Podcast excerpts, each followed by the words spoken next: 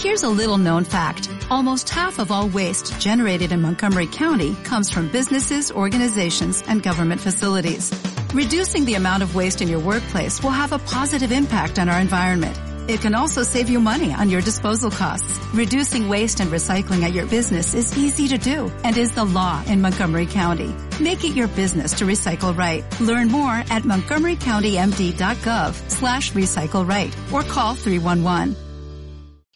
Muy buenas, mi nombre es Ivo Delgado y soy un crítico en serio. Y yo soy Rocío Muñoz y hoy es miércoles 17 de marzo de 2021 y este es nuestro 36 programa de cine. Así que recibe un abrazo desde lejos y arrancamos. He visto cosas que vosotros no creeréis. Cine en serio. Con Ivo Delgado, Rocío Muñoz, Unai Gallego y Miguel Ángel Tomás.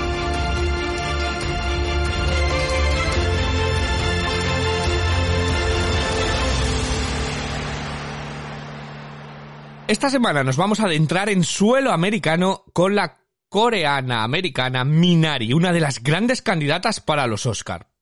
También sufriremos un terror muy humano con la película australiana Relic.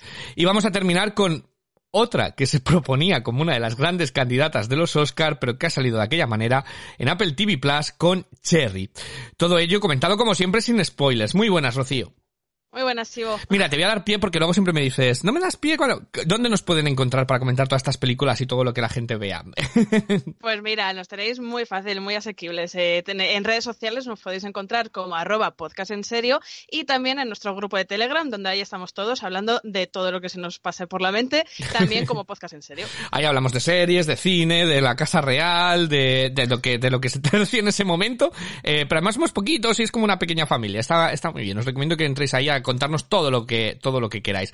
Eh, para comentar estas películas tenemos a, nuestro crítico de cabecera, eh, Unai Gallego. Unai, muy buenas.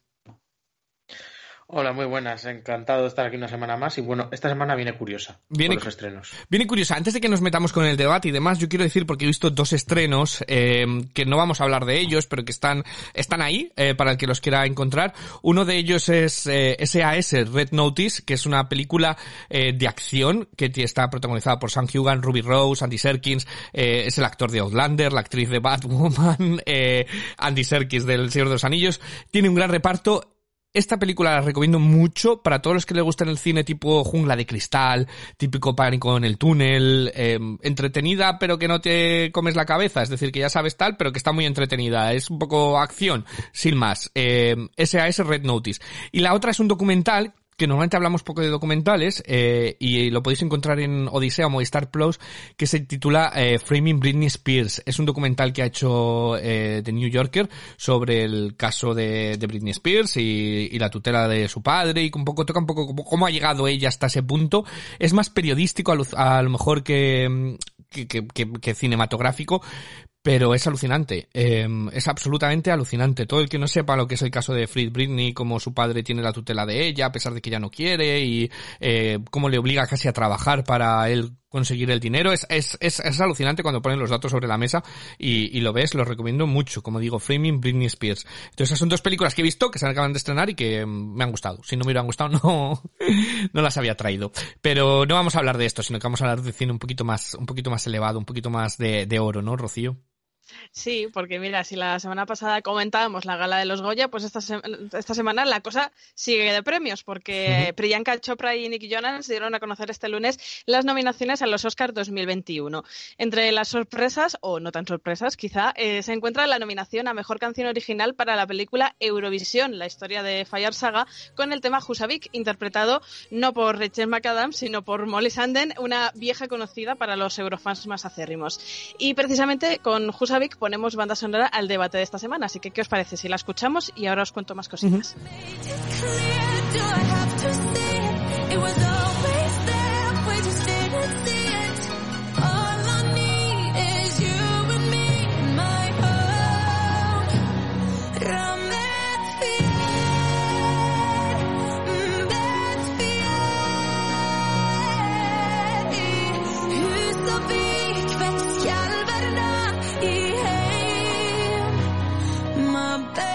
can Pues estas eh, nominaciones de los Oscar también nos dejaron eh, otros datos. Por ejemplo, Mank, la película de David Fincher, es la que más nominaciones acumula, con un total de 10. Pero aparte, hay más datos curiosos y sobre todo esperanzadores de cara al futuro. Eh, Steven Yeun es el primer asiático en ser nominado a Mejor Actor, al igual que Riz Ahmed es también el primer musulmán en conseguirlo. Chloe Zhao es la primera mujer en lograr cuatro nominaciones el mismo año y Emerald Fennell es la primera mujer nominada con su largometraje debut. Ambas, a su vez, hacen historia juntas al lograr que por primera vez haya dos mujeres nominadas en mejor dirección. Y la cosa no queda aquí. Por primera vez también hay más actores negros o racializados que caucásicos en las nominaciones. Y también, así a modo de curiosidad, hay eh, 12 intérpretes primerizos en esto de estar nominados en los Oscar, que el año pasado tan solo teníamos 5. Eh, con todo esto, y hablando ya más un poco a fondo de las sorpresas, los batacazos y demás cosas que nos hemos encontrado, pues yo abro la, la mesa de debate. ¿Qué os han parecido las nominaciones a estos premios Oscar? Venga, Unai. A mí me han gustado, la verdad. O sea, primero mmm, vemos que lo de Parásitos en, en, algún sentido no fue una excepción y que, y que realmente hay alguna especie de cambio dentro de la academia, un poco más de, de diversidad sí. en, en, general. Bueno, a mí sobre todo me sorprendió mucho en, en guion adaptado que en todo Tigre, tigre Blanco, porque es en plan, eh, no estaba en, ning en, ningún absoluto lado y, en, y, entró ahí en guion adaptado. También un poco Tom Thomas Wittenberg en dirección, aunque uh -huh. es bien cierto que eh, lo decía Ivo en el podcast que hizo de, de con Xavi, con Xavier Vidal, el, de, el de Oscar. Uh -huh. Eh, que normalmente estos últimos años han ido colando directores extranjeros y demás, pero más allá de eso o de película extranjera que por Another Round no se ha colado ningún otro premio la película y me parece un poco rara que esté ahí Thomas Wittenberg, aunque bueno, me parece una nominación chula por, por todo lo que representa, pero bueno. Dicho esto, me parece, en general estoy contento. Eh, me parece un poco trampa la, la, la, la, categoría de mejor actor secundario porque yo veo eh, hay actuaciones secundarias uh -huh. y realmente secundarias secundarias solo veo a Paul Ratzi. Sí. O sea, los otros digamos que tienen un peso un poco, aunque sean secundarios, tienen un peso un poco más protagonista. O sea, y de hecho es que me parece muy locura que se hayan colado los dos actores de Judas and the Black Messiah en mejor secundario, porque quiero recordar, a ver, voy a, voy a el nombre, eh, la Kid eh, iba por mejor actor principal y sí, se acaba co colando por secundario, o sea, uh -huh. son unas cosas raras que suelen pasar en los Oscars. Y bueno, otra curiosidad que lanzo es que Hillbilly eh, comparte doble nominación en los Oscar y en los Razzie. O sea, esta película lo tiene todo. Positivo no, pero lo tiene todo. Y bueno, que en general muy, muy contento, la verdad, muy contento. Me, me gustan mucho los nominados, la verdad, y es un buen año. Es un buen año de los Oscar. A lo mejor no es tan bueno como el año pasado, pero me parece un buen año, la verdad. Yo creo que, que a, a, mejor película eh, sí que son mejores las de este año, desde mi punto de vista, que las del año pasado, pero es verdad que, mm. que ha habido bastantes eh, sorpresas en, en, la parte negativa también, como el descalabro de Da Five Bloods, por ejemplo, sí. que solo está eh, nominada en mejor música, ojo, sí. cuidado, eh, o por ejemplo eh, One Night in Miami y sí. La Madre del Blues, ¿no, Ivo? Sí, totalmente. Yo creo que, que, las películas que venían, sobre todo La Madre del Blues y One Night in Miami, que son muy teatrales, creo que son son, la, las, son las más castigadas, incluso, aunque The Father, que también viene adaptando una um, obra de teatro, eh, yo no la he visto, pero tú puedes confirmarlo, dicen que es más cinematográfica la puesta en escena, así que han utilizado más recursos sí, cinematográficos que, que, podría ser la madre del blues.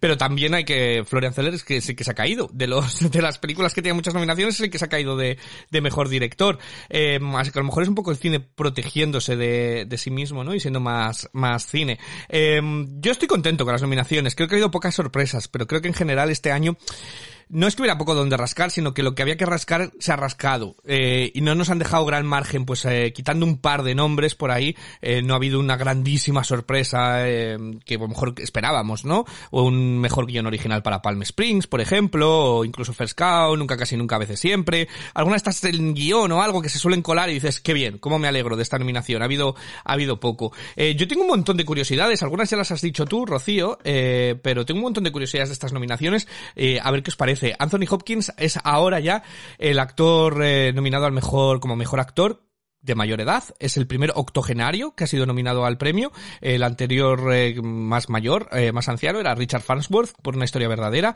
que tenía 78 años, pero Anthony Hopkins tiene 83. Eh, Chadwick Boseman se convierte en el primer actor de color nominado póstumo. María Bakalova, la primera actriz eh, búlgara. Y como muy bien has dicho, Riz Ahmed, el primer actor musulmán y además descendiente de pakistaní, que se consigue colar.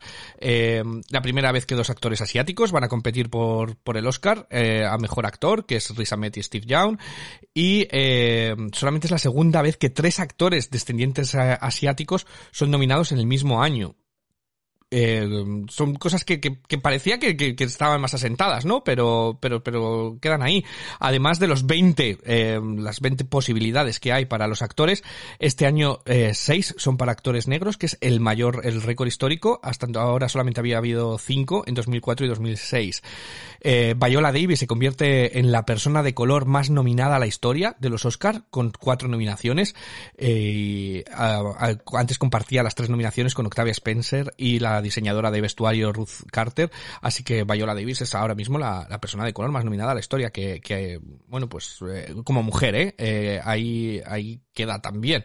Eh, la primera vez que tres actores de color son nominados a la, en actores de reparto. Y eh, más curiosidades, la primera vez que Pixar tiene dos nominaciones en la categoría de, de mejor película de animación. Pick Doctor además se convierte en la persona más nominada en esa categoría de película de animación, eh, con la nominación que ha conseguido con, con Sol. Y eh, la primera vez que dos mujeres son nominadas eh, como director, como directora en este caso, que es Emerald Fennel y Chloe Zhao. Curiosamente, Chloe Zhao, la primera asiática y Emerald Fennell la primera mujer que debuta eh, consiguiendo, porque su debut, Promising Young Woman, su primera película y debuta consiguiendo esa, esa nominación. Entonces, bueno, pues nos ha dejado todas estas, todas estas curiosidades que, que habrá que ver quién, quién lo había. Como otra curiosidad, eh, como bien has dicho, es la primera vez que dos actrices, eh, negras están compitiendo por el Oscar. Es, no es la primera, es la segunda vez que lo consiguen, que están compitiendo, pero eh, fue en 1972 que Cicely Tyson y Diana Ross fueron nominadas en aquellos casos también una de ellas interpretaba a Billie Holiday. Así que Billie Holiday es la clave para conseguir la, la, la, nominación al, al Oscar. Eh, pero yo creo que nos deja una buena cosecha. Decías que mejor que el año pasado. Jo, yo es que creo que el año pasado dieron en el clavo los Oscar eligiendo las películas. A mí me gustaban mucho todas, eh, prácticamente.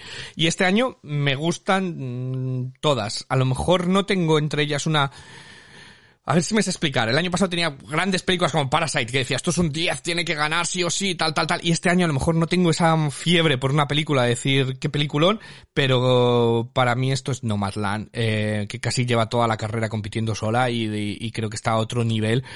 Por mucho que a mí me guste Promising Young Woman, que me alegro muchísimo porque es una película tan extraña, ya la, ya la estrenarán en España y hablaremos de ella, pero es tan extraña la mezcla de géneros que consigue eh, y que sea tan tan original, creativa, que me alegro mucho que se haya que se haya valorado, eh, porque es, es, es, el cine más de ahora, ahora propiamente. Yo ayer, el, el, lunes, grité cuando nominaron a Sacha Baron Cohen por el juicio de 7 de Chicago. Aquí ya lo discutí con vosotros cuando hicimos nuestros premios.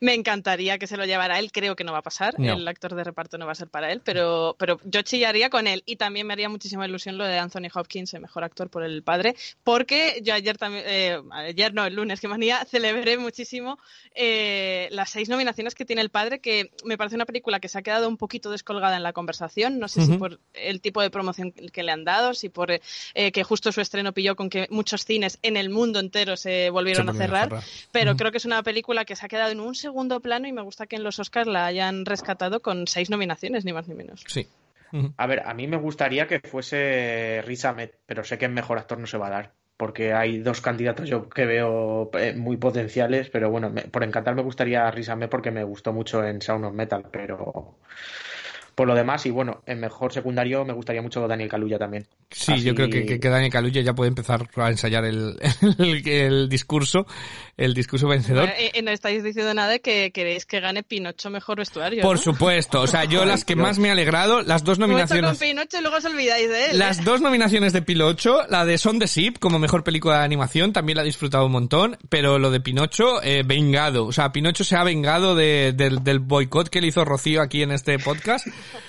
esa estrategia que nos lo, nos lo bloqueó en todos los premios, en todas las nominaciones, pues Pinocho se ha vengado, ha vuelto a, a por ti. Y los Pinochos que te quedan por venir, Rocío, prepárate. Sí, sí, me quedan 2021, madre mía. Luego yo también, en la parte de qué hace esto nominado, quisiera destacar la nominación de Cielo de Medianoche a mejores efectos visuales. Totalmente. O sea, ¿os acordáis ese croma que comentábamos aquí en el podcast y de repente se cuela ahí? Es como, no, Yo creo que cosa. solamente les han mandado la escena del, la escena cuando están en el espacio, que está bien cuidada, porque no están todas las escenas igual de bien cuidadas y que, y que eh, suenen tanto, eh, la verdad. Y luego curiosidades, porque bueno, vamos a hablar de ella el año, el, uy, el año que viene, la semana que viene, que la estrenan, que la estrenan en los cines. El agente Topo, curiosamente, se ha colado el mejor documental, pero no el mejor película internacional, pues, entre las que también optaba. Eh, son de estas cosas eh, extrañas que han, que han sucedido.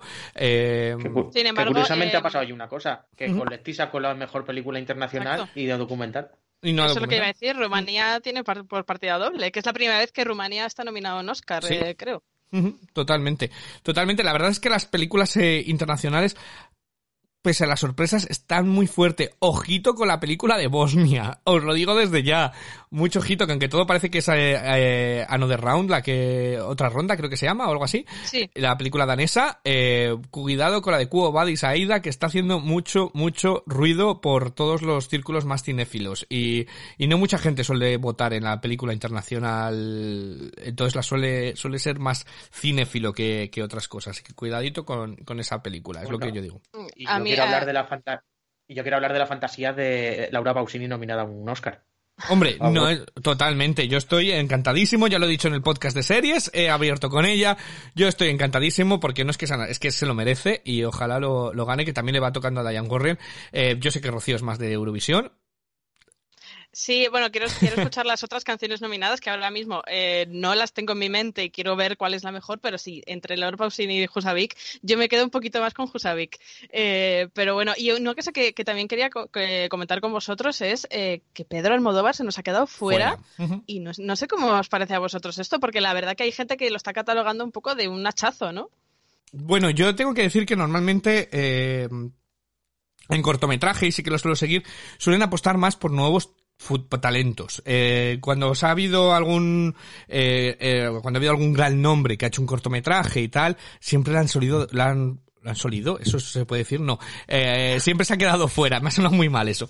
Entonces siempre se queda fuera, siempre se suele quedar fuera de, de ello. Entonces, eh, en parte, mm, bueno, eh, me lo medio esperaba, por desgracia, que, que no, que no estuviese. Claro, pero eh, quizá lo, lo que le choca un poco más a, a la crítica es el hecho de que la voz humana sí que pasó el primer corte Sí. y estaba entre las últimas preseleccionadas y todo parecía en plan de, bueno, pues si la han pasado aquí es que la van a nominar y de Sí. repente no aparece, ¿no? El nombre de Almodóvar. Es, es curioso, ¿no? Por lo menos. Sí, sí, eh, hay que decir que los cortos eh, intentaré, lo pondré por el, por el podcast y por el Twitter y demás, porque muchos de ellos están disponibles en plataformas o incluso fuera de plataformas en internet, en Vimeo y demás. Los autores los liberan para que la gente los vea, que es, que es lo principal. Eh, y yo, bueno, pues tengo muchos deberes que hacer, he visto pocos, pero me ha hecho muchísima ilusión que la animación estuviera eh, If Anything Happens to Me, I Love You, eh, que está en Netflix, que me pareció una joya, ya lo hablé de ello y os lo recomendé aquí y me parece una auténtica joya que también está nominado por cierto el de Madriguera que era el cortometraje que iba antes de Soul en eh, bueno pues en Disney Plus que lo, tenéis. También está nominado. A mí me parece que juegan en distintas ligas. Madriguera está muy bien pero eh, If Anything Happens I Love You me parece una de las como película, me parece una de las mejores de- del año y, yo lo recomiendo un montón para que todo el que tenga Netflix es súper cortito además y te deja, te deja, a mí me dejó pozo eh, mientras lo veía con, pocos minutos. Eh, ¿Qué otras películas que vamos a hablar hoy eh, llevan dos horas y veinte y no me dejan ni, ni, ni, ni ninguna emoción, ¿no? Y esa en, en un par de minutos lo, lo consigue. Así que, así que nada más. Eso es lo que yo tengo que resumir con ganas de los Oscars. ¿Había necesidad de alargar los Oscars hasta tanto? ¿Las nominaciones para los estrenos? Yo creo que no, al final. Yo creo que tampoco. Al final, la mayoría de las más nominadas se estrenaron hace dos, tres meses en Estados Sí. Unidos, por lo menos. O sea Sí. que- Eran las no que iban a falta. campaña, sí. No, no, no ha hecho falta. Pero bueno, esperemos que el año que viene volvamos a los cines. Lo único bueno, pues que está, cam- está atípica eh, carrera a los Oscar nos ha dado más facilidades para ver las películas, porque como no se estaban en los cines, las han sacado muchas en plataformas eh, y demás. Sí, y... yo también creo que esta típica carrera, como tú dices, ha, influido mucho en, en, los Oscar tan diversos que tenemos, eh, que hablábamos de todas estas curiosidades y datos. creo que eso ha influido también en que hay muchas películas más, mm, bueno, pues más blancas, normativas, que no se han estrenado y que las han aplazado y que probablemente hubieran eclipsado en algunos casos algunas eh, otras que sí que han llegado al final a, las nominaciones. Y descalabro de Tenet, por cierto, también, ¿no? Que tiene dos nominaciones o algo así en efectos visuales y demás. Ha sido bastante... Eh, y otra, otra cosa que yo no sé si es culpa de John David Washington, pero Malcolm y Marie, cero patatero. Yo me lo imaginaba, ¿eh? Lo de Malcolm y Marie lo veía venir. Se, veía venir porque además tampoco Netflix le dio tanta promoción. O sea, se notaba que ahí algo pasaba, ¿no? Eh, pero, pero es curioso porque por lo menos, eh, yo qué sé, quizás Zendaya se podría haber colado ahí. Mm. Bueno, pues al final ni una cosa ni la otra. Sí, pero ¿a quién quitabas? Están todas también. A mí me da más pena por Sofía Loren que, que por Zendaya, la verdad. Eh, pero bueno, aquí, aquí podemos estar hablando de estas cosas todo, todo, todo el día. Ya, iremos hablando de aquí a un mes y medio hasta la ceremonia, ya iremos comentando. Sí, y como curiosidad otra, el maquillaje maquillaje de Hillbilly Elegy, madre, de Dios también. que madre de Dios. Eh, y Love al Monsters ya puede decir que es una película nominada, nominada al Oscar. Mulan puede decir que es una película nominada al Oscar. Eh, ahí, queda eh, todo, todo ello. Pero bueno, ¿qué te parece si pues pasamos a hablar de los, de los estrenos de esta semana, Rocío?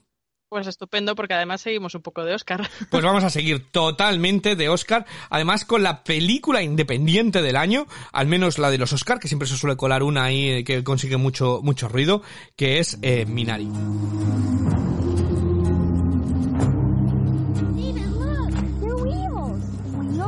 El Minari, historia de mi familia, conocemos a una familia surcoreana inmigrante en los Estados Unidos que en los 80 decide mudarse a una zona rural de Arkansas para abrir allí una granja, con el propósito de lograr alcanzar el sueño americano.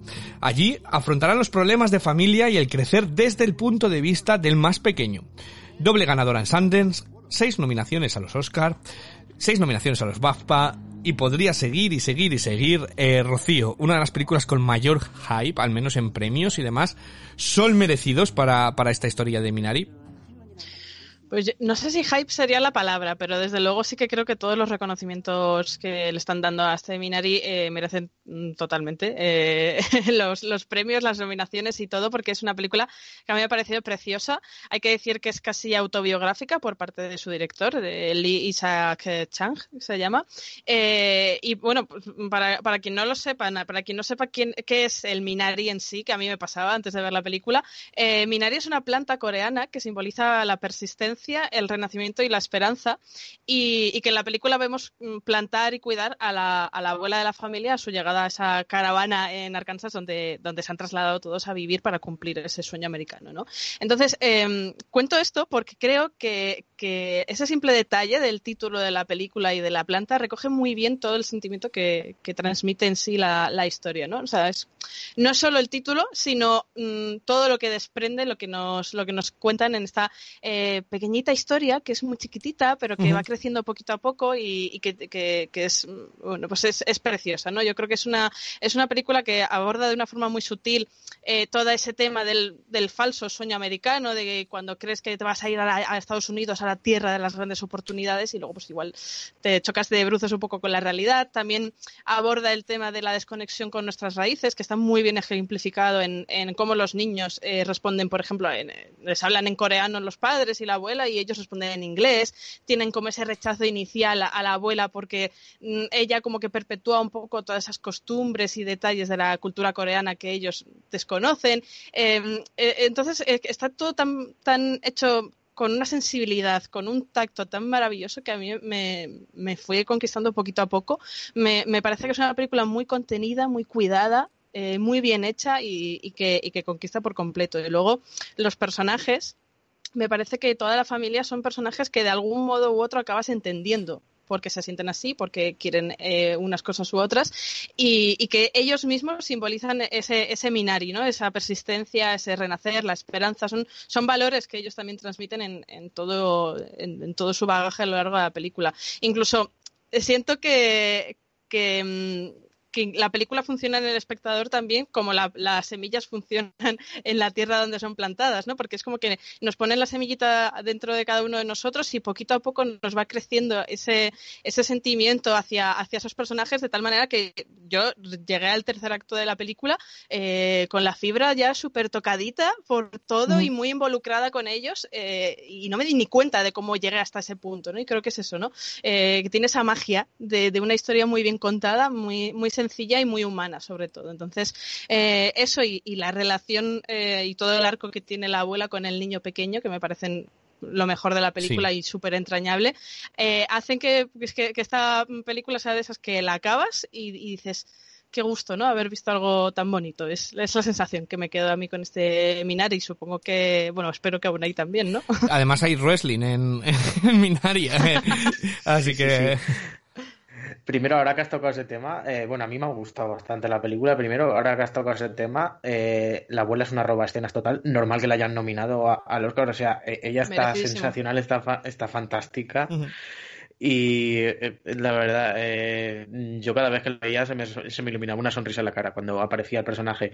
Ella y la relación, como lo ha dicho bien Rocío, la relación con el, el nieto es fantástica. O sea, es una película es sencilla, pero tiene muchos detalles. Por ejemplo, hay un detalle un poco que también te retrata un poco el sur de Estados Unidos, eh, que es una tontería para mí, que cuando sale el, el chiflado este con la cruz, no sé si, si habéis visto la película sabéis a, lo que me refiero, que es un poco, te retrata un poco también un poco el sur de Estados Unidos a través de ese detalle tonto, un poco como es eh, en esencia. Y las creencias, todo el tema de la religión y cómo lo representan en ese personaje, que por cierto también me parece un secundario muy bueno, que hubiera sido muy fácil crear un personaje eh, un poco paródico y sin embargo se mantiene ahí en el, borde justito entre, entre lo, entrañable y lo paródico. ¿no? Bueno, cuidado, eh, ojito con ese personaje porque no lo habéis mencionado, pero ese personaje es un veterano de la guerra contra Corea. O sea, es decir, que tiene muchísimo sentido eh, que él ha luchado por, por la guerra de Corea, por el bando americano y luego ellos vienen a América a luchar su sueño y tienen que, que limar todas esas perezas, lo absurdo que son las guerras, ¿no? Muchas veces, de que luego en 20 años eh, las cosas cambian, ¿no? Entonces está, está, ese personaje tiene mucha amiga, no solamente, como bien, muy bien dice Unai, por retratar lo que es eh, la, América más profunda, los veteranos de guerra y demás, sino todo lo que conlleva lo, lo que es la inmigración, la tierra americana, que yo creo que esa es la, la esencia de la película, la tierra precisamente, que es por lo que se, se mudan. Eh, pero, pero sí, Unai, sigues. Bueno, y también eso, también me gusta cómo toca los conflictos familiares, ya no solo un poco, porque es eso, lo ha dicho muy bien Rocío, o sea, te implicas muy emocionalmente con ellos y cuando estás llegando al clima, cuando van explotando un poco ciertos conflictos familiares que te van desarrollando a, través de la película, estás muy, muy, muy, muy con ellos. También la banda sonora que ha sido nominada, o sea, me parece una preciosidad la banda sonora, o sea, es, es totalmente, o sea, como te arranca, ya con el arranque de la película, la, primera fanfarria, o sea, mm, eh, está, estás metido en el ambiente y en definitiva a mí, a mí, a mí me ha gustado bastante, entiendo los premios que está teniendo, entiendo la repercusión que está teniendo y sí, muy, muy, muy recomendable, la verdad. Vale, eh, a mí me parece un película voy a, es que, es que a ver cómo me explico yo perfectamente. Todo lo que decís lo veo perfectamente y me parece una película que está muy pensada, muy calculada, muy bien tratada, muy bien hecha con muchísima delicadeza, con muchísimo mimo, muy bien pensada cada frase, cómo hilvanar, cómo todo tiene un conjunto y me parece eh, muy grande. ¿Cuál es mi único problema? Pues que yo no sé qué me pasó, que no me emocionó, eh, que me parece, es, una de estas cosas que, que, bueno, pues lo que pasa con el arte, ¿no? Muchas veces lo decimos, puede ser un peliculón y que no te guste, y puede ser una película muy mala y ese día tienes el día tonto y te encanta, ¿no? Eh, a mí me parece que esto es un peliculón y todo está en su sitio y todo me parece maravilloso y es la típica película que a mí me habría enamorado y me hubiera encantado, pero yo no sé por qué no conseguía, y me lo pasa muy bien viéndola, pero no conseguía llevarme a ese punto más allá de la emoción que hice, que, que habléis vosotros, que, hice Rocío. Entonces, yo creo que el problema era mío. Me gusta mucho, sobre todo, la crítica al, a, a, Estados Unidos, a la tierra de las oportunidades, además que se mudan a esa nueva caravana porque la tierra ahí es mejor, etcétera, etcétera, y como realmente es, es más difícil, ¿no? Eh, que, y hay más, eh, no solo el racismo, sino las tradiciones, el convivir, tiene mucho que contar la película. Eh, pero a mí me dejó ahí, eh, en el notable, o sea, era como que no me conseguía desvelar y no quiero ser más redundante lo que habéis dicho porque lo que lo habéis explicado muy bien y estoy totalmente de acuerdo con vosotros. La única diferencia, pues que yo no sé si yo llegaba con las expectativas de, buah, esta película me va a encantar, va a ser la película del año para mí y demás y me dejó ahí eh, que a lo mejor si me la hubiera encontrado sin haberla, sin haber venido con todo este, con todo este boom, pues a lo mejor me hubiera gustado más, ¿no? A veces pasa que tienes muchas expectativas de algo y luego no eso. Eh, sí que es cierto que el, el sabor de boca de decepción que tuve cuando terminó la película le he ido limando porque es una muy buena película y cuando pienso sobre ella y vuelvo a ella me gusta más. Entonces yo cuando terminé la película le di un 7 por ejemplo eh, y yo ahora le dado un 8. Es decir, que le he subido porque porque es que está muy bien hecha, o sea, es que es muy buena película. Entonces, es muy probable que a lo mejor si la veo en un segundo visionado me guste mucho más, o que se certifique que no es para mí, que tampoco pasa nada, oye, no todo el cine es para todo el mundo, pero como calidad lo que decís está ahí y es una película súper recomendable. Miguel Ángel esta semana no ha podido estar con nosotros en el podcast, pero sí que ha querido dejar su pequeña crítica, su pequeño comentario sobre Minari. Miguel Ángel, ¿qué te ha parecido a ti? A mí Minari me ha gustado muchísimo, me ha encantado, me ha parecido una película súper emocionante. Creo que, bueno, todo el reparto está maravilloso, pero sobre todo Steven James me ha encantado el papel protagonista. Y, y, y creo que la historia que nos cuentan también es preciosa. Así que eso me parece buenísimo en todos sus puntos, súper emotiva, visualmente impresionante. Y, como me parece una maravilla, que creo que no puedo darle menos de un nueve y medio. Y incluso me he planteado aquí que sea mi primer 10 del año, vamos, pero la dejo en un 9 y medio creo de momento, pero eso, una absoluta maravilla. A mí me deja un poquito decepcionado porque creo que ha venido un pelín sobrevalorada, pero, pero bueno, como digo, puede ser mi, mi problema. ¿Qué nota le daríais vosotros? Eh, yo entiendo lo que dices del hype, por eso he dicho, no sé si hype sería la palabra para definir Minari, porque creo que juega en su contra. No, no te puedes esperar una gran película a todos los mm. niveles, porque es una película muy chiquitita, que es una gran película en su sencillez y en sus detallitos. Entonces, quizá por eso yo no recomiendo que la gente vaya con expectativas, sino que simplemente se deje fluir. Y yo le he puesto un 8 también por eso, porque es una película preciosa y, una, y una historia que es, eh, está llena de detalles y que merecía ser contada. ¿Unai? Pues vamos a coincidir, yo también le he puesto un 8. Pues eh, o sea, me ha, gustado bastante, la verdad. O sea, y yo, y yo, la, yo la recomiendo, sobre todo si podéis verla en el cine, que vas, es una experiencia que seguro que te va, que te envuelve mucho, o sea, que, que te va a envolver mucho, o sea, que. A mí me ha dado pena no poderla, no poderla ver en pantalla grande. Está en los cines ahora mismo, me da mucha pena no verlo por eso, porque a lo mejor, eh, cuando la gente dice hay películas que no son para ver en cine, esta película yo se disfrutaría mucho, porque la fotografía, la banda sonora, la historia, el dejarte arrastrar, eh, es distinto cuando no estás en la, en la sala de cine. Que nos reabran los cines ya, eh, todos. Esa es nuestra petición. Eh, bueno, pues todo el que, el que quiera ver, yo le he dado otro 8, como he dicho, puede ver este Minari, historia de mi familia, en los cines. Pero para almas ávidas de una buena dosis de tensión, también ha llegado a la cartelera nuestro siguiente estreno, Relic. ¿Abuela? ¿Mamá? En Relic, una madre y su hija investigan la misteriosa desaparición de la matriarca de la familia, víctima de un tipo de demencia, mientras comienzan a sucederse fenómenos extraños en la casa en la que vive. Con Jake Gyllenhaal y los hermanos Russo como productores de la película, ¿ha conseguido este Relic adentrarte en el terror, Ivo? Eh, ay, es que yo no sé si esta película se debería vender como terror, ¿no? Eh, es una película que se vendió, que, llegó en Halloween con toda la fanfaria de terror y como una historia de terror la cuentan. Pero realmente es otro estilo de terror, ¿vale? Esto lo que cuenta es una historia a ver si me explicar, una, una historia que en otro contexto podría ser una historia dramática, pero lo envuelven dentro del terror.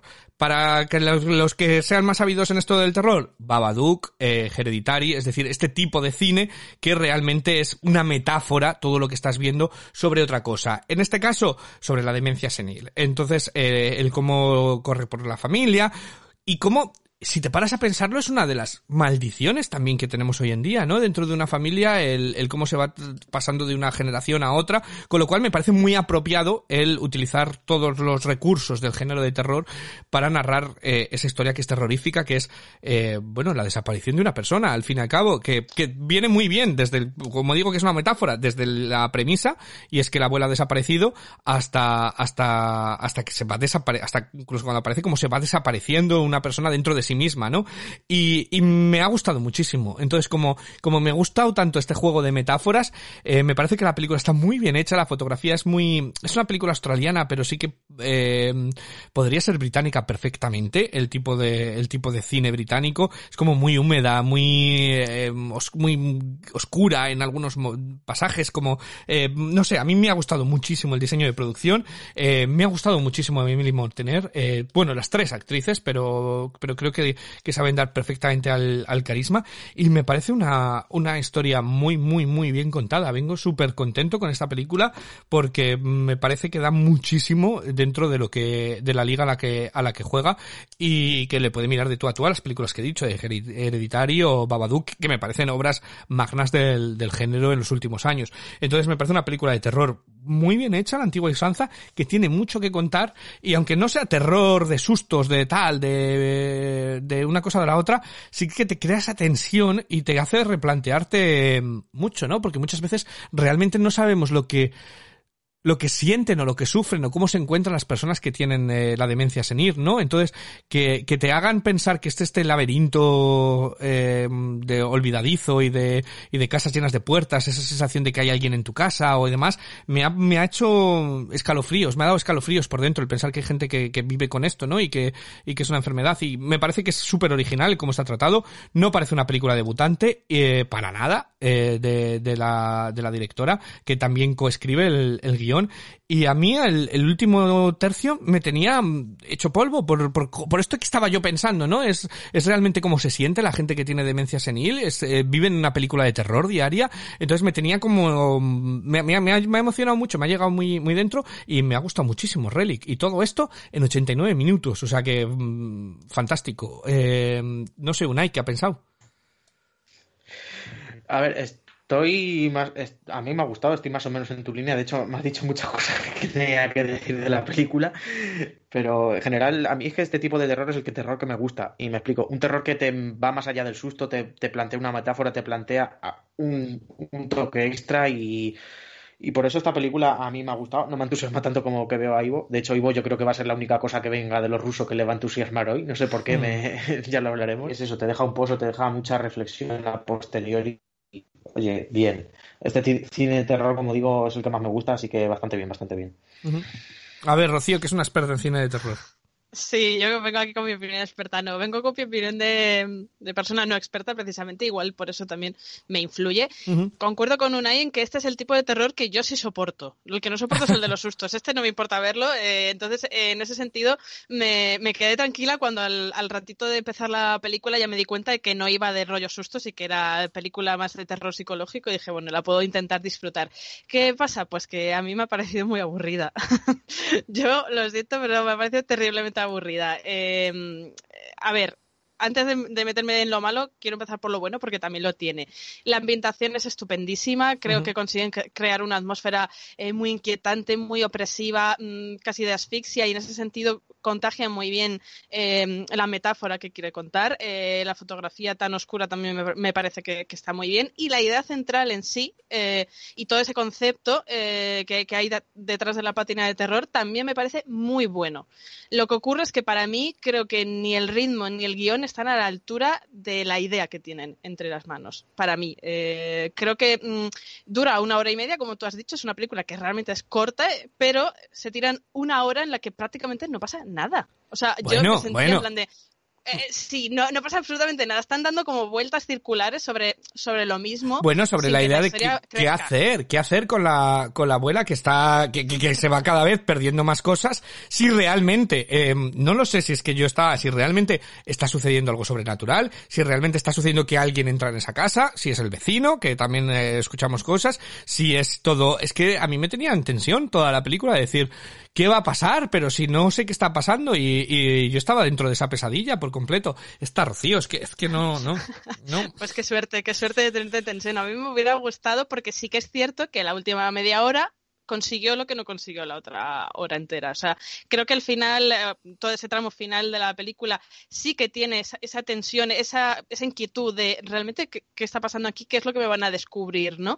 Eh, y eso me parece que está muy bien hecho, pero todo lo demás yo, yo siento que que es un poco tedioso. Y no sé si en esto influye que las interpretaciones, pese a que ninguna está mal interpretada en absoluto, em, creo que el problema reside en los personajes en sí mismos. Es decir, a mí me parecen personajes que no me dicen mucho, con los que no conecto con ninguna de sus emociones en general, ¿no? Me parecen un poco, no, no sé si planos, pero me parecen un poco sosos no, no llego a, conectar con ellos y quizá también eso influye en, mi calificación general. Y, entonces, pues solo, solo me, me, me interesa un poco al final, aunque es cierto que toda la metáfora que nos quieren contar me parece que, que a lo mejor se queda un poco críptica en que a lo mejor no todo el mundo lo va a captar. Bueno, es que la gente es tonta, pero eso, eso lo teníamos que, o sea, yo parto desde esa base, entonces ya desde esa base yo ya me da igual, o sea, es cierto que no está masticada nada de la metáfora, es decir, que es una película para pensar y meditar, como podía haber sido Mother, como podía haber sido otras que tienes incluso a veces que decir, meterte en Google y poner la explicación del final, ¿no? Yo creo que no llega tanto como otras películas, pero sí que es cierto que no está tan masticada, pero por eso me gusta, a lo mejor, porque es más inteligente. No, claro, a mí, a mí no me molesta que las cosas no estén masticadas, pero a lo mejor también me influye que yo llevaba una hora de piloto ya casi automático de decir es que esa película no, no avanza tal y quizá por eso me costó un poco más adentrarme en lo que me contaban hacia el final. Creo que es un fallo que a lo mejor ya tienes el cerebro un poco en off y, y cuando quieres despertarte ya es tarde y dices, a ver, exactamente qué he visto y te tienes que ir a Google casi a, buscarlo, ¿no? Eh, pero bueno, en general, mm, pese a que a mí personalmente no me haya convencido mucho, creo que, que tiene tintes de una buena película y y entiendo que haya gente que, os haya convencido mucho más. Sí que pienso que en general la crítica que se le está haciendo, no, no, no aquí, sino eh, en todos los medios y demás, es un poco sobrevalorada. Un poquito, pero, pero bueno. Esa ha sido mi, mi, opinión. De todas maneras, que todas las pelis de terror que me traigáis y me hagáis ver sean así, por favor. Y ojo, que no lo hemos mencionado. Eh, película de mujeres, dirigida por una mujer, escrita por una mujer, con todo solamente personajes femeninos, que también está bien, ¿no? En el género, y eh, que no sea la mujer la que corre y la mata en la primera, sino que. Bueno, y, por, cierto, que hablabais mucho de la demencia senil y la forma en la que tienen como de, de, hacer esa metáfora sobre ella.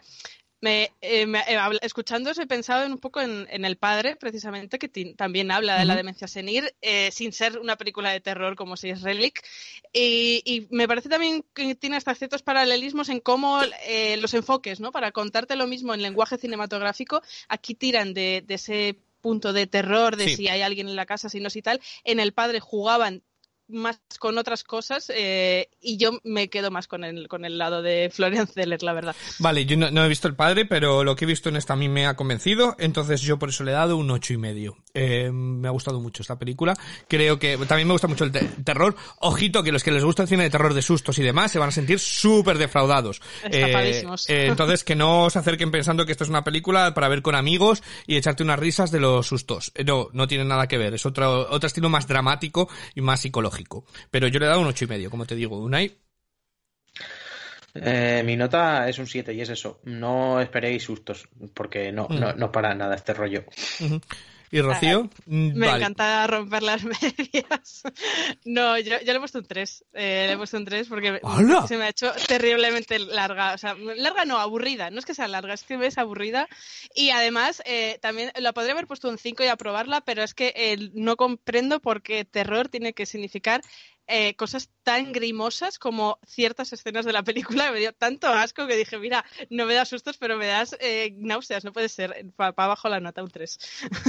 Increíble, increíble. Voy a preguntar a Miguel Ángel a ver qué le ha parecido a él y cuál es su, cuál es su nota, porque vamos, lo de Rocío es increíble. Creo que em, consiguen crear una atmósfera muy inquietante con, con estas tres protagonistas en, en esta casa, que además consiguen que eh, acabé sintiendo miedo hacia la, la, propia casa. La película al final queda como un todo muy compacto que funciona muy bien. Se, me hizo cortísima, la verdad, porque acabé entrando muy muy bien en esta atmósfera que construye. Yo le daría, creo, estaría dispuesto a darle un 8, incluso un 8 y medio. A mí me ha gustado, me ha gustado bastante la experiencia, creo que es algo bastante especial. Eh, la podéis ver por vosotros mismos y darme la razón si queréis en, eh, podcast en serio, eh, porque está disponible en los cines. Así que todo el que le guste las películas que he dicho, tipo Babadook y Hereditary, que vaya a verla porque no le, va a encantar, de verdad. no hagáis caso a Rocío. pero tenemos otra, otra película de las que hablar. Porque vamos a cerrar eh, con la grandísima apuesta que tenía Apple TV Plus para los Oscar, eh, pero que ha sido una de las más fallidas también, una de estas películas que cuando se estrena luego todo el mundo dice, pero ¿y esto? Era lo que queríais, que se trata de Cherry.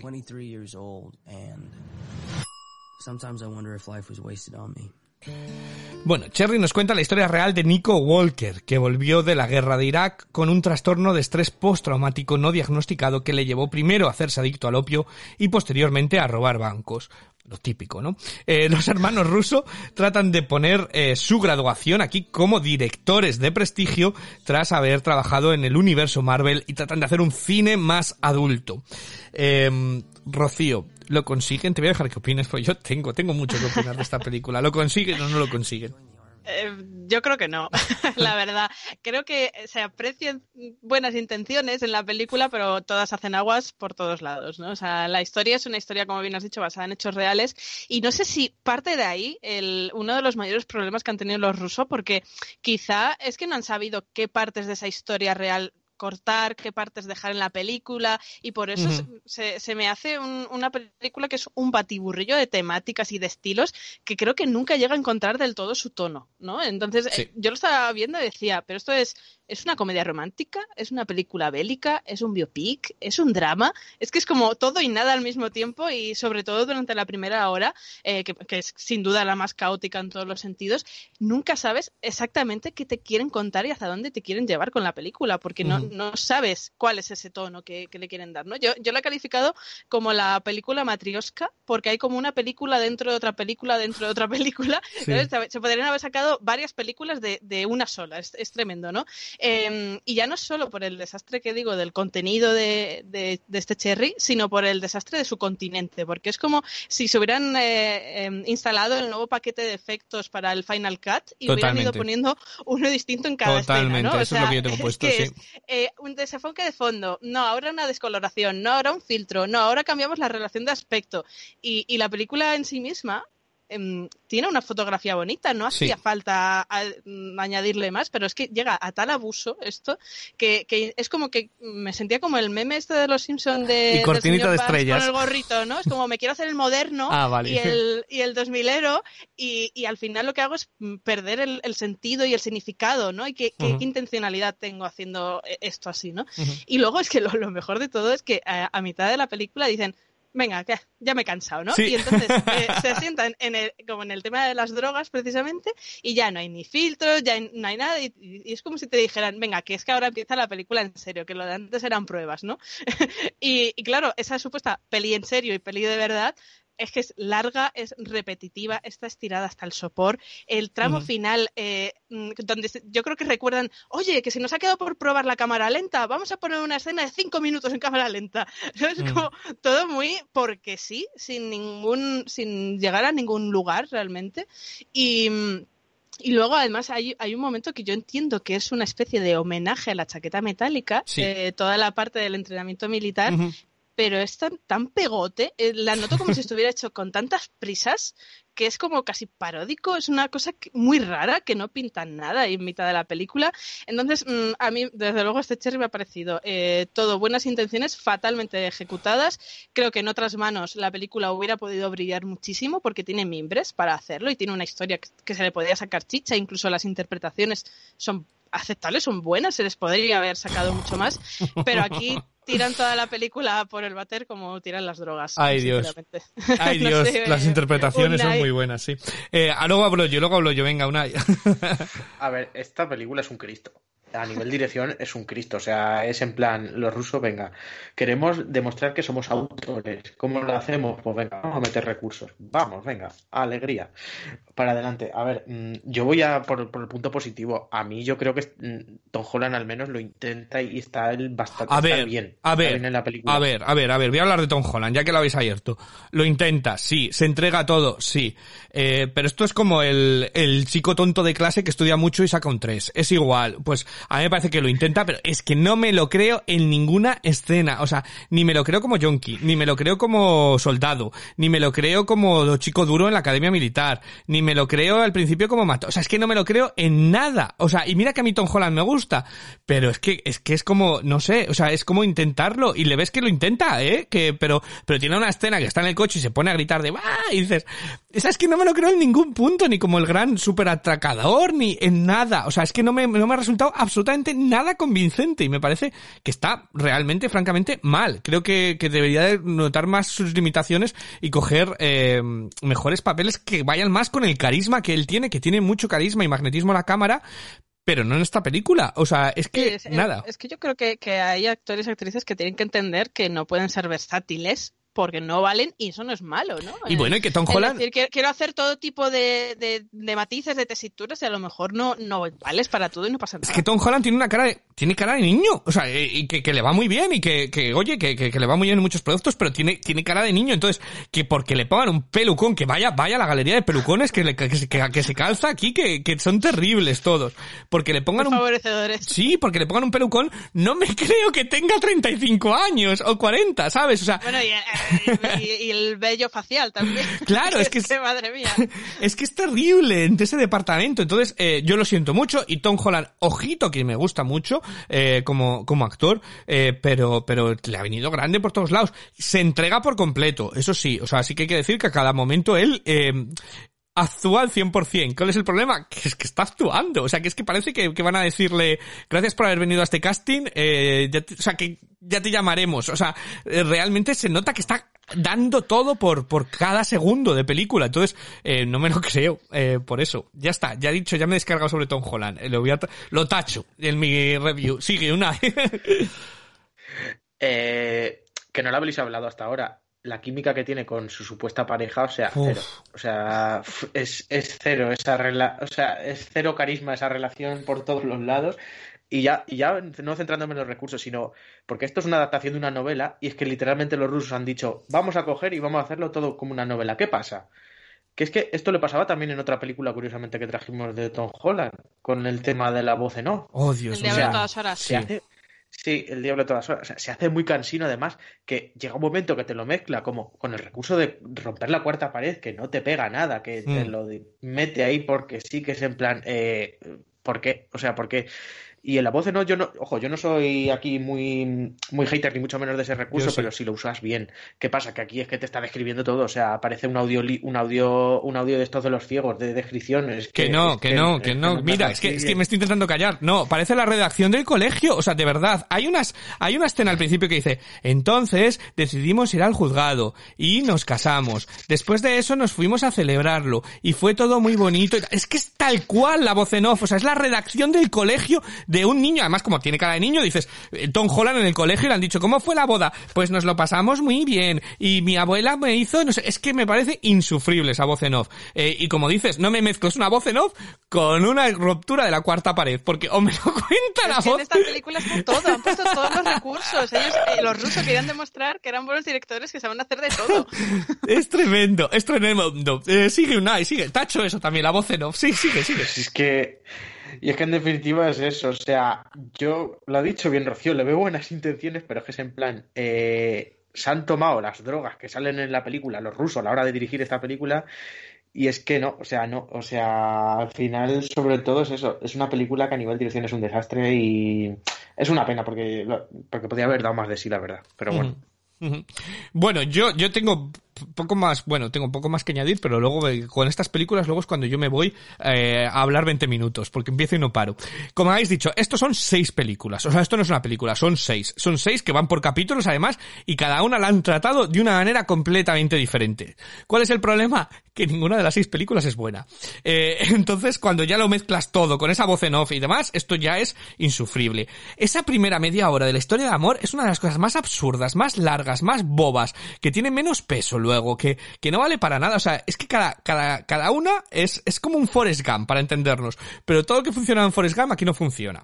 Eh, entonces, eh, es como una historia más grande que la vida, que va por distintas, pues desde que rompe la, historia de amor, que rompen, que la academia militar, que me ha dicho Rocío, luego la- las escenas de guerra, que tampoco...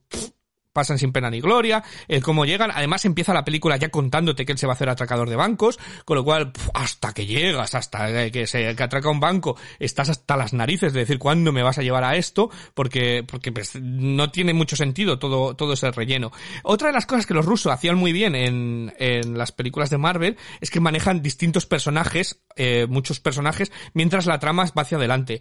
Aquí no tienen ni, ni, ni pajoleta idea de cómo manejar a los personajes que tienen, porque ella es un cero a la izquierda por completo. Y luego mira que intenta tener algo de peso, pero es que te da absolutamente igual. Los amigos, otros ceros a la izquierda. O sea, no saben manejar todos los, todos los personajes. Y luego tienen muchas referencias, como tú decías, ya no solo la chaqueta metálica, Jarhead, el cazador, tiene muchas, muchas referencias a muchas películas, pero esto que dices que como... Trainspotting a mí también. Sí, ¿no? es como un poco parodia, o no sabes realmente qué te está contando. O sea, es como todo muy, muy extraño. A mí me recuerda también a, ¿cómo se llama esta de guerra de, de, de Tom Cruise, que con Oliver Stone, eh, se me ha ido, nació el 4 de julio, ¿puede ser? Sí. Eh, Eh, Sí, sí, es esa.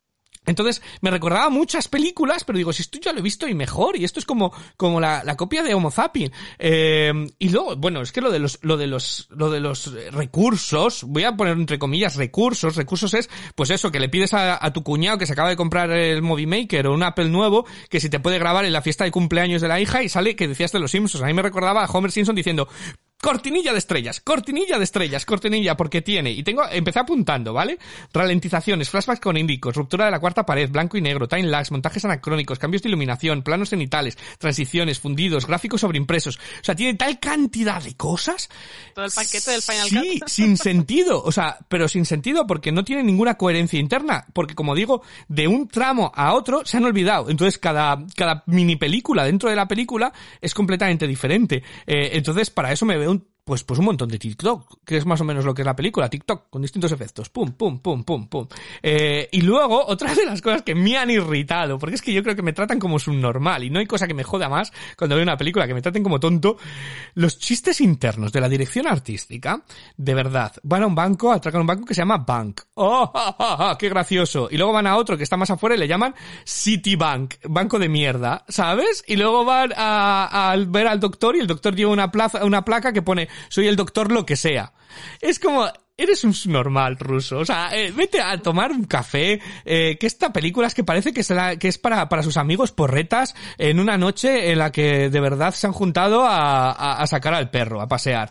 Eh, de verdad, me ha parecido insufrible la película, me ha parecido que todo está como intentándolo, trying to hard, intentándolo demasiado en cada escena y que no dejan respirar a la trama, al argumento y, y, me parece que es una historia que podía haber sido mucho que contar porque es una historia real que, ojito, no dicen el nombre del protagonista en toda la película, se refieren a como este Cherry por porque sí. Eh, bueno, está medio explicado de alguna manera, pero me parece que está tan ahogada la película, la narrativa, entre todos los recursos audiovisuales de es que ni Michael Bay eh, utiliza tanta tanta porquería alrededor de una historia. Entonces me ha parecido una porquería de película. y ojito, ojito que, que tiene un plano de dentro del ojete de Tom Holland. O sea, hasta ese punto llega la película eh, que nos metemos hasta dentro del ojete de, de Tom Holland. Eh, ahí se podía haber es como un, como un ojete kilométrico, además, porque ponen la cámara a 300 metros. o sea, es garganta profunda, pero por abajo. Joder. Esas son las tragaderas que tienes que tener para... Eso es por donde les metía yo la película Eso, a los, toda la los mierda rusos. de película cabe por ahí. Sí, totalmente. Totalmente. Es que vaya plano ahí de repente de la nada. O sea, es que de la nada, ¡pum! Un, Pues un un- pla- otro recurso más, hombre. Eso sí que no me lo esperaba, porque no ves los planos desde dentro de nada y de repente estás dentro del ojete de, de Tom Holland. Es que vaya, vaya película, vaya, vaya Cristo de película. ¿Ves? Y no iba a decir nada y al final me he enfadado. Eh, otra vez, ¿qué nota le daríais vosotros y cómo cerraríais argumentos si tenéis que algo más que, que escupir sobre esta película? Yo pues es que ya, ya poco más hay que decir porque ya está totalmente trasquilado, vamos. Yo no sé ni qué nota darle, un 1, un 1 y medio, un 2, me da igual, un 0, lo que queráis, porque realmente la película es la nada más absoluta, intentando serlo todo. Para mí el, el mayor Claro. problema es ese tono que no sabes si está de coña, si pretenden hacerte cargo de conciencia, no sé de qué van. Así que nada, eh, totalmente no recomendada. Sí, Unai. Yo al principio, porque tengo, tengo que comentarlo, la vi justo de después de Suicide Squad y la, y la puse un 5 de primera, porque no me pareció tan horrible después de haber visto Suicide Squad. Claro, ya en frío la he bajado un 3. O sea, es que esto es, ya te digo, le veo buenas intenciones, pero es que es un poco, venga, eh, es muy circo la película. Eh, no, no.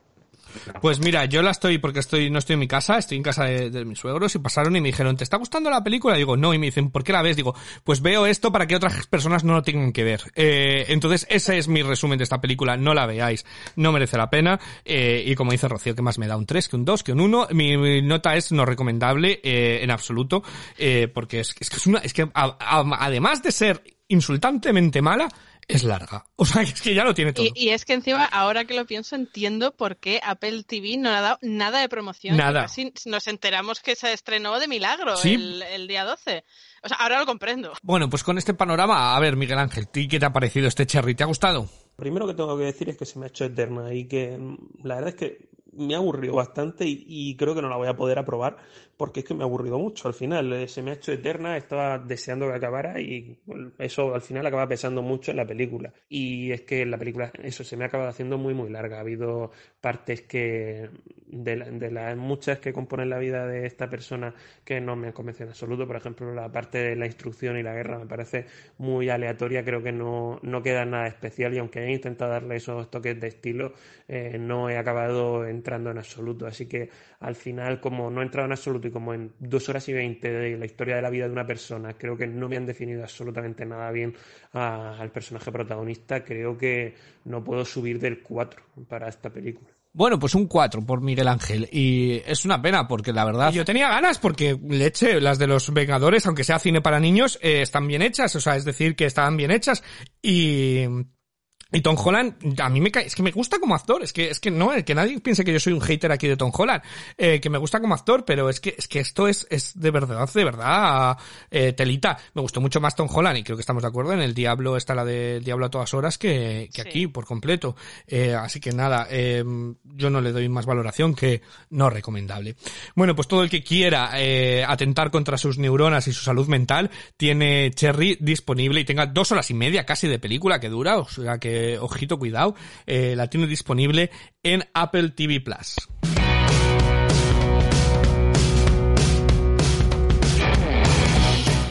Venga, películas para la semana para la semana que viene eh, para quitarnos este mal sabor de boca. Eh, ¿qué, ¿Qué tienes por ahí, Rocío? Pues mira, llega de Mauritanian, que finalmente en los Oscars ha quedado colgada con cero nominaciones, pero que está en los. BAFTA y se llevó también Jodie Foster el Globo de Oro a Mejor Actriz de Reparto. A ver si nos sirve un poco para mejorar las sensaciones. Que no lo habíamos dicho, pero que tiene narices que los dos Oscar que estaban más cerca de ganar Glenn Close fue, los perdió contra Olivia Colman y contra Jodie Foster. No han nominado a Jodie Foster, pero hubiera sido muy, muy jugosa, ¿no? A nivel de cotilleo esa. Pero sí, de Mauritania estrenan. Eh, yo he cogido una... eh, para que nos riamos un rato también, eh, que se trata de Inmune, que es una película sobre el COVID-23 en el año 2024. ¿Vale? O sea que mm, seguimos con COVID. Por Vamos fin. a ver qué sale de ahí. Sí, vamos a ver qué sale, qué sale de ahí, eh, que también llega a los cines Inmune. Y una tercera que, que Unai además ya ha podido, ya ha podido ver, nos ha dicho, tenéis que verla, tenéis que verla, tenéis que verla. ¿Cuál es? El agente topo, que esta sí que ha llegado a los Oscars, nominada a mejor largometraje documental. Eh, desde Chile nos llega esta historia eh, que, que es una coproducción, además, entre Chile, Alemania, España, Países Bajos, Estados Unidos, bueno, todo, todo el mapa mundi ahí metido. y a ver si está tan bien como nos ha dicho Unai. Pues así, eh, La gente topo, Inmune y The Mauritanian. Serán las tres películas que veamos, más todo lo que veamos si vemos algún estreno nuevo y Eh, demás. La Liga de la Justicia, por ahí. la ¡Ay, vais a es verdad! Se me olvidaba. También está la Liga de la Justicia. Yo la voy a ver. Me venga, me comprometo a, a verla. Eh, Rocío, tú, que eres muy fan de todo esto. Yo lo voy a intentar. Yo me comprometo a intentarlo. Ya lo de acabarla os lo cuento la semana que viene. Cuidado, que a ti te gustó mucho más Wonder Woman que, que a mí. Sí, sí, sí, sí. Yo es por la duración, no por la temática. nada, si son cuatro horas de nada. ¿Quién no tiene cuatro horas? Así, entre un, entre un consomé y una merienda. Pues te ves... Eh, sí, totalmente. bueno, pues la tenemos ahí como cuarta. Eh, yo la voy a ver, entonces hablaré de, de esa Liga de la Justicia. Eh, y eh, bueno, pues hablaremos de ella junto con estos tres estrenos. O sea que tenemos una semana muy cargada para, para la semana que viene, eh, la verdad. Nada más, muchísimas gracias, Rocío. Nada, ha sido un placer. Muchísimas gracias a Unai también. Y volvemos en siete días para comentar y que llega la Liga de Justicia. Oye, meteros en nuestro grupo de Telegram y comentadnos si, si tenéis ganas de ella o no. De momento, que seáis tan felices como os vaya permitiendo el 2021.